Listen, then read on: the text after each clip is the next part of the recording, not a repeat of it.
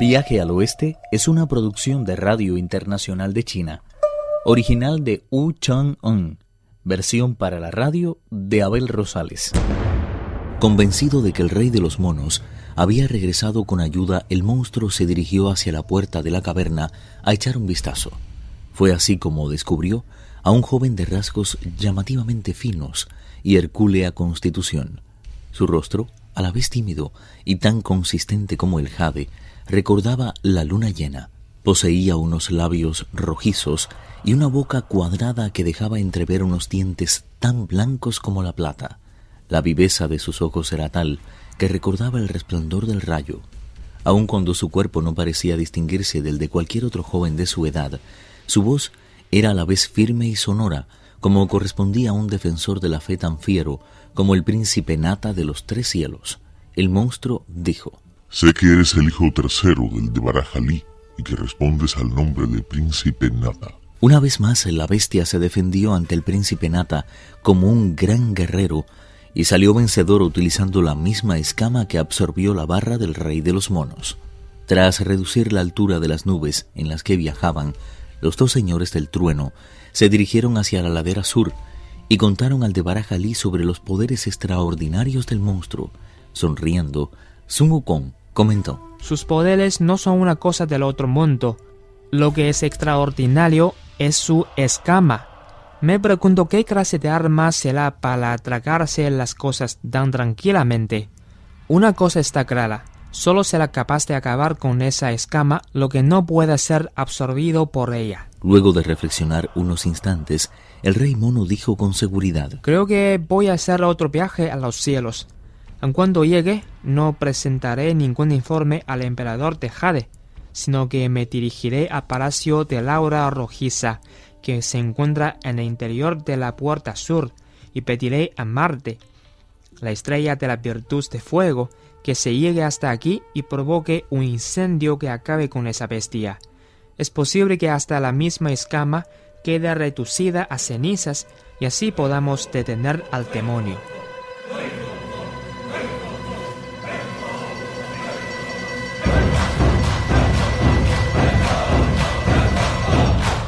Pero nada pudo hacer el fuego contra la escama del monstruo. Lo mismo ocurrió con el agua. Sun Kung se enfrentó a puñetazos con el monstruo, pero a pesar de su gran destreza la bestia salió vencedora. Entonces el peregrino reflexionó. Lo difícil no es poner en evidencia a ese demonio, sino hacer frente al poder de esa escama. Convencidos de que la mejor forma de dominar al monstruo era robando su preciosa escama, el rey mono sentenció. Voy a tantear un poco el terreno. Dando un salto tremendo, el gran sabio abandonó la cumbre de la montaña y se acercó sigilosamente a la entrada de la caverna. Sacudió ligeramente el cuerpo y al instante se convirtió en una mosca diminuta de alas tan finas como el barniz que protege los bambúes y de cuerpo tan grácil como la corola del capullo de una flor. Se llegó volando hasta la puerta y se coló en el interior por una pequeña hendidura que había en la madera. Fue así como descubrió que la caverna estaba llena a rebosar de diablillos de todas las edades. En un lugar bien visible destacaba el trono del monstruo, ante el que humeaban platos tan exóticos como carne de serpiente, asado de venado, zarpas de oso, jorobas de camello y toda clase de verduras y frutos silvestres. El monstruo y sus oficiales bebían sin cesar, adoptando posturas escandalosamente relajadas. El peregrino se dejó caer entre semejante enjambre de diablillos y cambió su forma de mosca por la de un espíritu con cabeza de tejón. De esta forma pudo llegar sin ser molestado hasta el mismo trono del monstruo. Husmeó por todos los rincones durante mucho tiempo, pero no encontró ni rastro de la valiosísima escama.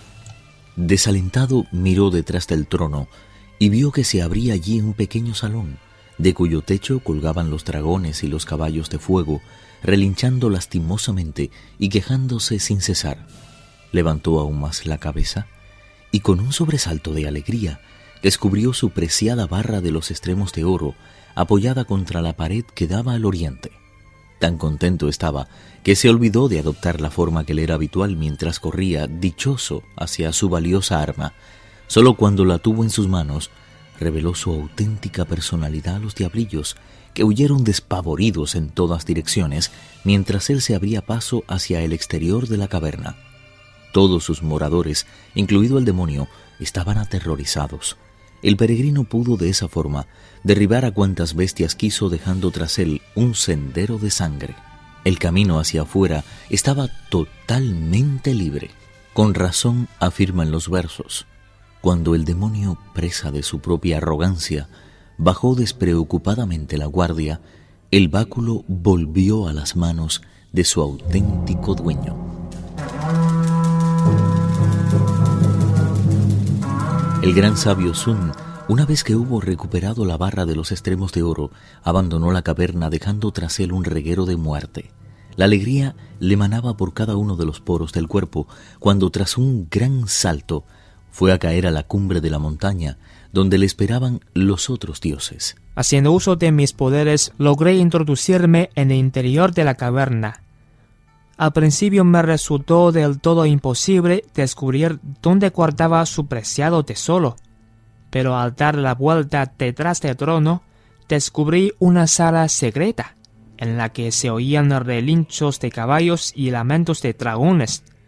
No tuve que pensar mucho para comprender que se trataba de los animales que prestan sus servicios en la sección de fuego. A partir de ahora todo resultará mucho más fácil, con ayuda de mi parra de hierro, derrotaré a esa bestia y podrán volver a acariciar sus preciosos instrumentos de guerra. No había acabado de decirlo cuando desde el fondo de la montaña se elevó un estruendo de gritos y voces entremezclado con el batir de los tambores y el metálico vibrar de los gongs. El mismo rey búfalo había salido al frente de sus tropas para dar caza al peregrino, que exclamó entusiasmado al ver acercarse a las filas de guerreros. Esto es precisamente lo que andaba buscando. Quédense aquí sentados mientras yo voy a capturar a esa bestia.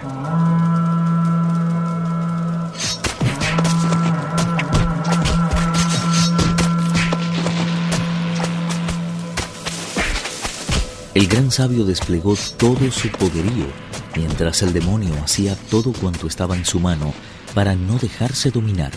Los dos se abandonaron a un caudal de fiereza, dispuestos a alcanzar la victoria como fuera. La barra de hierro, que tan diestramente blandía el uno, parecía la cola de un dragón. La lanza que tan hábilmente manejaba el otro era por su parte la imagen viva de la cabeza de una serpiente pitón. El demonio y el gran sabio estuvieron luchando durante más de tres horas, pero ninguno consiguió una ventaja apreciable. Estaba empezando a oscurecer y el demonio tras detener con su lanza un nuevo golpe de la barra de hierro, dijo, Si te parece, podemos dar por terminada la lucha por hoy. Se está haciendo de noche y pronto no seremos capaces ni de vernos las manos. Lo mejor será que nos retiremos a descansar cada uno por nuestro lado. Mañana por la mañana reanudaremos el combate. Es ridículo que abandone la lucha en el momento en el que más en forma me siento. Es hora ya de que dejemos en grado quién es el mejor. Por toda respuesta, el monstruo dio un grito terrible y se retiró a toda prisa al interior de la caverna, seguido por sus huestes de diablillos. En un abrir y cerrar de ojos, la puerta de piedra quedó firmemente cerrada, y no le quedó más remedio al gran sabio que regresar a la cumbre en la que le esperaban los otros dioses. Con gran energía dijo Después del largo combate que ha mantenido conmigo, ese monstruo debe de estar agotado. Yo ni siquiera me siento cansado. Creo que lo mejor será que se quedan aquí descansando, mientras yo voy a ver dónde tiene escondida esa dichosa escama. Estoy decidido a encontrarla, cueste lo que cueste.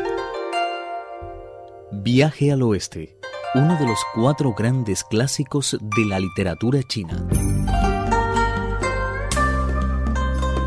Versión para la radio, Abel Rosales. Actuaron en este capítulo Pedro Wang y Abel Rosales. Esta es una realización de Abel Rosales, quien les habla, para Radio Internacional de China.